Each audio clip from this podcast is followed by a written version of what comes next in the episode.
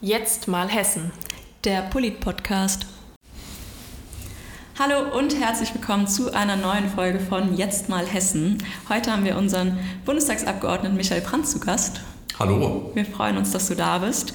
Und wir fangen mal direkt an. Wie kamst du denn zur CDU? Also ich bin gar nicht zur CDU gekommen, sondern ich habe mich erstmal um ein paar Themen zu Hause gekümmert. Das war nicht große Weltpolitik, sondern wir haben uns als Jugendliche gekümmert um das Radwegenetz und wir haben ein Biotop äh, gepachtet, äh, damals mit ein paar jungen Leuten auf 20 Jahre. Hatte einen Vorteil. Ähm, man musste nicht viel arbeiten, sondern einmal im Jahr etwas mähen und Hand anlegen. und es hat damals noch eine D-Mark gekostet, die Pacht. Aber uns waren die Themen wichtig. Und äh, das ist dann weitergegangen in der Jungen Union, äh, die bei uns in Fulda sehr stark war, mit äh, guten Leuten, die dabei waren. Mhm. Und erst viele Jahre später bin ich in die CDU eingetreten. Insofern war der Weg nicht zuerst zur CDU, sondern das Thema vor Ort, was verändern zu wollen. Und äh, dann kam irgendwann der Sprung Sprung, äh, der einen natürlich als junger Mensch erstmal nicht sofort einfällt, in eine Partei einzutreten, aber es war eine richtige Entscheidung, weil natürlich man dort auch politisch was verändern kann. Aber es war immer die Überzeugung, es war nicht nur das Parteibuch, sondern vor allen Dingen an Themen zu arbeiten. Und bei uns in Fulda ist auf allen Ebenen die CDU sehr erfolgreich, kommunalpolitisch, bundespolitisch äh, immer gewesen. Und äh, das waren auch die Bereiche, wo man was bewegen konnte. Mhm. Du bist ja auch sehr jung in den Bundestag gekommen, mit 32 Jahren. Was hat es damals, also wie kam es dazu, dass du gesagt hast, ich gehe in den Bundestag? Ja, also auch das war nicht meine Entscheidung allein. Es war auch nie meine Lebensplanung, hauptamtlich Politik zu mhm. machen und Bundestagsabgeordneter zu werden. Das war nicht äh, angelegt darauf, sondern ich habe vorher äh, eine Zeit äh, im Ausland verbracht, äh, im Studium bei der Bundeswehr und dann hat sich die Chance ehrlich gesagt ergeben. Ähm, man kann sowas nicht planen und man sollte es, glaube ich, auch nicht planen. Mir sind die Leute suspekt, die ihre Karrieren irgendwo in der Politik planen. Das funktioniert, glaube ich, auch nicht wirklich. Sonst hat sich eine Chance ergeben, dass bei mir zu Hause dann ein paar Leute gesagt haben, äh, ob ich mir vorstellen könnte, mit Anfang 30 als mhm. neuer Kandidat, als Junger dort anzutreten. Äh, und da hat es in den Fingern gejuckt, weil meine Motivation immer war, was für meine Heimatscholle äh, für meine Heimatecke zu erreichen, mich reinzuhängen, die Themen, die mir dort vor Ort wichtig sind. Und das ist eigentlich so geblieben. Das war immer meine Motivation, der Anwalt meiner Leute zu sein in Berlin mhm. äh, und auch im Wahlkreis sehr aktiv zu sein. Und äh, ja, so kam das Ganze. Jetzt sind es schon ein paar Jahre geworden und ich muss sagen, ich habe noch Lust, ich habe noch Power und äh, kann mir eigentlich also nichts Schöneres vorstellen. Jahre. Also hast ja dann deine Wähler nicht enttäuscht, sondern wurde sehr oft dann bestätigt, dass du einen guten Job machst. Gibt es denn so drei Themen, die dir am wichtigsten sind? Ja, es gibt natürlich Dinge, die einem besonders wichtig sind. Ich würde sagen, also alles, was Kindern hilft, ist mir wichtig, weil man muss immer die Perspektive auch der nachfolgenden Generation. Ich bin jung in den Bundestag hier eingestiegen, mhm. habe jetzt selbst drei Töchter und dann ist immer die Frage, was bleibt eigentlich und was hinterlässt man denen? Mhm. Das Zweite ist, glaube ich, der Respekt vor dem Leben am Anfang und am Ende. Das war mir immer wichtig, dass wir denen, die in schweren Lagen sind, ähm, die ethischen Themen, dass wir da sensibel sind, auch als C-Partei, als Gesellschaft, dass wir uns äh, um Menschen mit Handicaps kümmern, dass wir Respekt haben vor dem Leben.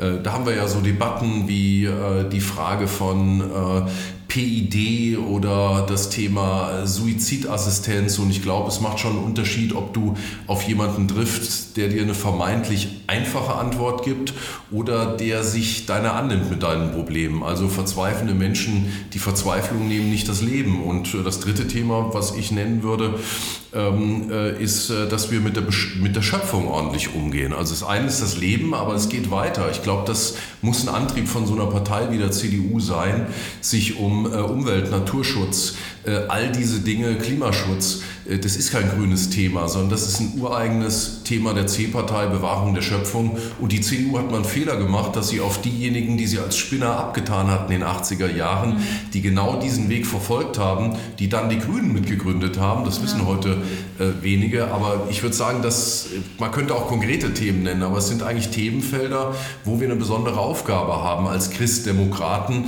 Im Übrigen auch nicht immer den lautesten zu folgen, sondern zu fragen, was sind eigentlich die wichtigen richtigen Themen, was sind die richtigen Antworten, die vielleicht auch noch länger tragen als eine Wahlperiode.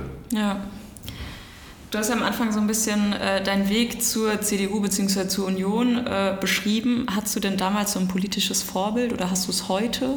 Also ich habe jetzt nicht das eine Idol, das eine Vorbild, äh, dem ich nacheifern würde. Das habe ich nicht.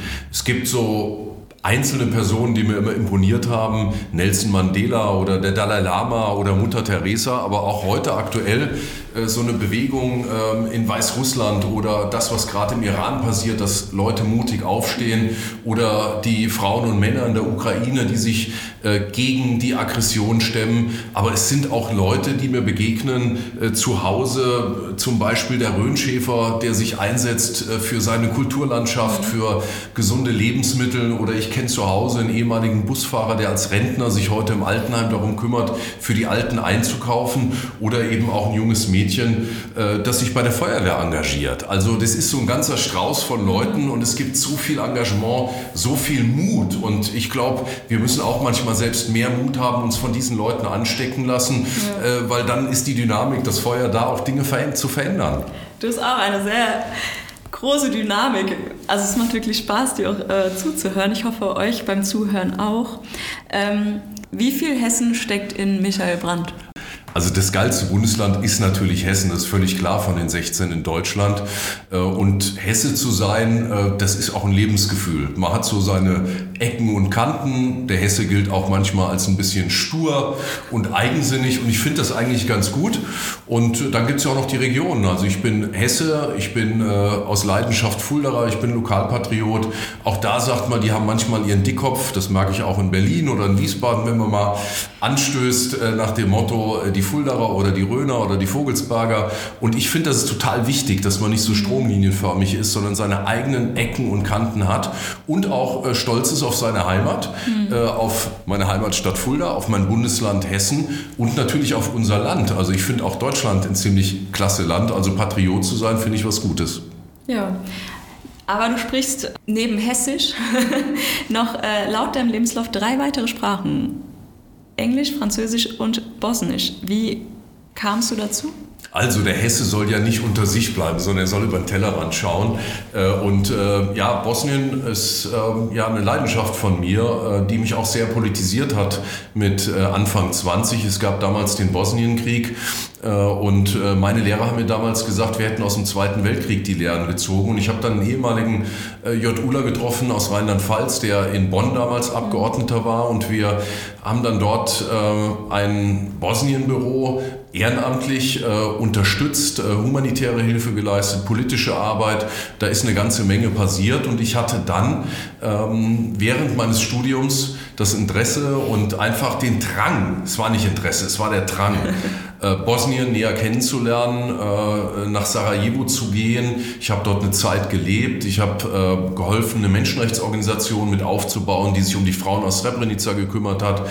Äh, ja, das größte Kriegsverbrechen seit dem Zweiten Weltkrieg, wo eigentlich keine Frau ungeschoren davongekommen ist. Die Männer zwischen 17 und fast 80 ermordet worden sind und äh, habe mich dort engagiert und wir haben auch Zeugenaussagen dokumentiert für das Kriegsverbrechertribunal, um die Täter auch zur Verantwortung zu ziehen. Und äh, so ist dann meine Liebe natürlich auch zu Bosnien-Herzegowina nach Sarajevo äh, gewachsen. Eine Stadt, die von Europa allein gelassen worden ist, eine europäische Hauptstadt und Europa hat versagt. Das Thema beschäftigt mich auch heute. Und äh, ich halte es ganz wichtig, dass man über den Tellerrand schaut, dass man äh, sich nicht nur anschaut, was woanders passiert, sondern dass man äh, Veränderung will und dass man äh, will, dass äh, wir in Frieden miteinander leben können. Und äh, Sarajevo ist ein Symbol für Freiheit, so wie es Berlin mhm. Äh, auch gewesen ist. Also beide Städte haben nun wirklich viel durchgemacht.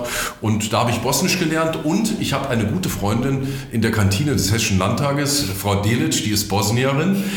Die habe ich erst vor ein paar Tagen, als ich im Landtag ähm, bei der Landtagsfraktion der CDU zu Gast war, natürlich besucht. Sie ist schon älteren Alters, aber eine so herzliche Frau und das verbindet einfach.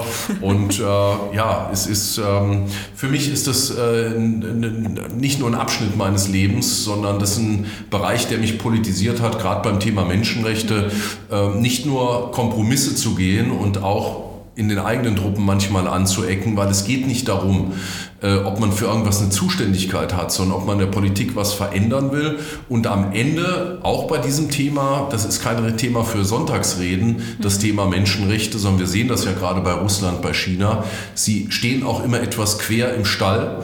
Ja. Ähm, und äh, das ist so ein Punkt, wo man einfach dann auch einfach eine Haltung haben muss und sich auch durchkämpfen muss, auch wenn man auf Widerstand trifft. Sprichst du die Sprache dann auch fließend oder wie gut sprichst du die Sprache? Also wenn ich in Bosnien bin, was ich regelmäßig tue, dann äh, merke ich, ich komme sehr schnell wieder rein. Aber ich merke auch, wenn ich es länger nicht gesprochen und gehört habe, dass es dann schwierig wird. Aber es war für mich völlig neu, das zu lernen, als ich damals nach Sarajevo gegangen bin. Ich war einer äh, der ersten Studenten aus dem Ausland nach dem Krieg äh, dort und äh, ich verstehe gut. Äh, beim Sprechen äh, ist man dann manchmal außer Übung, aber wenn es dann wieder losgeht und mal ein paar Tage wieder die Sprache gehört hat, äh, oder ich das Ganze auch äh, im Podcast woanders höre, die Sprache, dann verstehe ich das ziemlich gut und äh, ja. Man merkt ja schon, dass du sehr dafür brennst, mit sehr viel Leidenschaft dich für andere einzusetzen. Dementsprechend würde ich mal sagen, bist du im Bundestag ja gar nicht so schlecht aufgehoben. Also es ist ein absolutes Privileg, in einem freien Land zu leben. Und ich glaube, wir müssen den Mund aufmachen für diejenigen, die das in ihren Ländern nicht können. Und wir mhm. müssen auch manche Bequemlichkeit und Naivität ablegen. So, und das versuche ich. Das ist meine Motivation bei meinen Themen, ob bei Menschenrechten oder anderen, den Mund für andere aufzumachen, weil ich ganz viele Gesprächspartner habe, wo ich merke, das ist nicht der Fall. Ich habe mhm. erst kürzlich eine Uigurin gehabt, die war interniert in China. Das ist ja ein großes Thema, über eine Million Menschen interniert.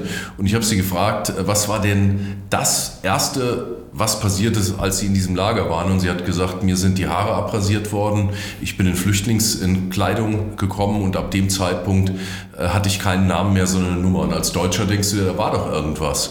So, und die Ignoranz, mit der wir an vielen Stellen einfach drüber weggehen, äh, was an anderen Ländern passiert und was wir politisch auch jetzt gerade, wenn ich an den Hamburger Hafen, an viele andere Entscheidungen denke, wo wir so weitermachen wie vorher, äh, das ist ein absoluter Fehler, weil andere den Preis dafür bezahlen. Und insofern, glaube ich, haben wir schon einen Auftrag, äh, dass wir uns für Freiheit einsetzen. Ich muss auch sagen, ich habe mich manchmal gefragt, warum eigentlich? Wo kommt das her mit dieser Freiheit und auch mit den Grenzen äh, und gegen Grenzen zu opponieren? Ich bin im ehemaligen Fulda Gap aufgewachsen. Das war die damalige innerdeutsche Grenze. Als Kind habe ich meine Eltern gefragt, warum können wir nicht einfach rübergehen? Wir standen an dieser Grenze, haben die Bauern auf der anderen Seite gesehen, die ihr Feld bestellt haben. Und ich habe als Kind nicht verstanden, warum wir nicht einfach rübergehen kann.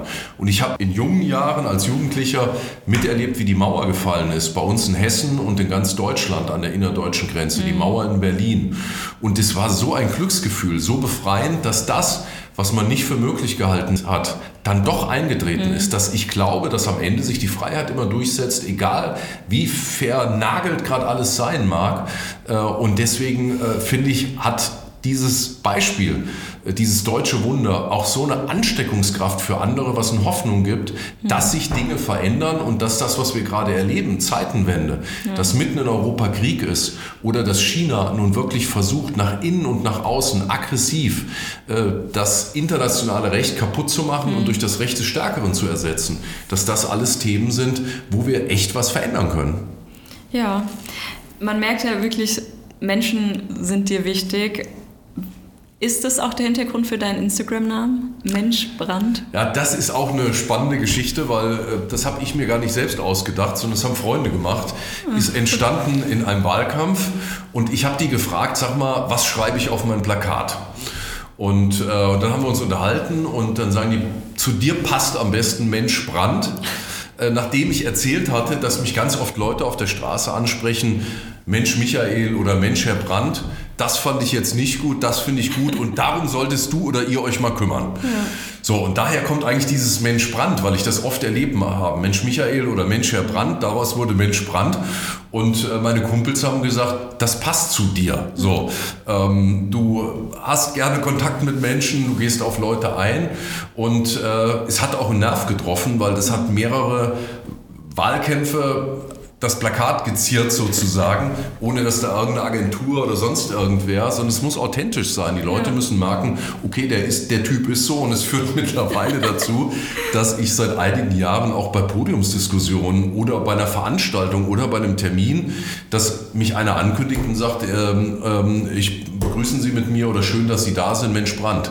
Und äh, das funktioniert ja nicht, wenn man äh, irgendwie, äh, wenn das irgendwie so ein hohler Slogan ist, ja. ja. Und insofern ähm, äh, muss ich sagen, mir gefällt es auch, ja, aber ich war nicht der Erfinder des ganzen Veranstaltungen. Damals war ich skeptisch, heute finde ich mich durchaus wieder und auch wohl damit und merke, dass die Leute auch sagen, okay, es passt zu dir, Michael, und ähm, ja, freue ich mich auch ein Stück drüber. Ja, auf jeden Fall. Also hat auch nicht jeder. Nö. Ähm, wollen wir mal wieder zurück zu deinem Bundestagsmandat kommen. In welchen Ausschüssen engagierst du dich? Also ich bin Sprecher der CDU-CSU für Menschenrechte und humanitäre Hilfe und das nicht nur aus Zuständigkeit, sondern das war mir immer ein Anliegen und ich bin auch ganz froh, dass ich hier seit vielen Jahren Verantwortung tragen darf, auch den Menschenrechtsausschuss äh, einige Jahre vorgestanden mhm. habe. Es ist ja nicht nur eigene Genialität, in welchen Ausschüssen man ist, manchmal hat es mit Zufällen zu tun, aber wenn dann beides zusammenkommt, äh, dann glaube ich, äh, geht was. Und ich bin im Innenausschuss und da Berichterstatter für, also Sprecher für die Bundespolizei und das halte ich für ein total wichtiges Thema.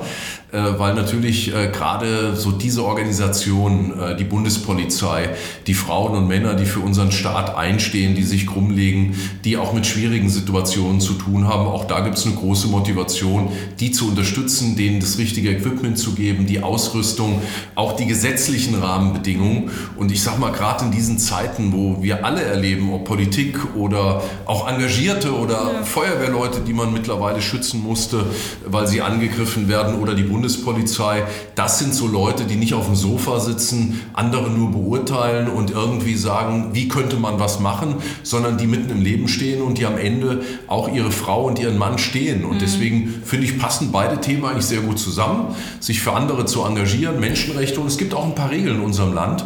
Und ich finde, da muss man immer auch klare Kante zeigen, egal ob das Rechtsextremisten, Linksextremisten, Islamisten sind oder wer auch immer. Der Staat äh, muss da einfach auch klare Kante zeigen und muss sagen, es gibt Regeln, an die muss sich jeder halten. Mhm. Und wer sich nicht dran hält, der muss halt die Konsequenzen auch spüren. Und das ja. halte ich auch für sehr wichtig. Deswegen passen beide gut, äh, Themen, finde ich, ganz gut zusammen.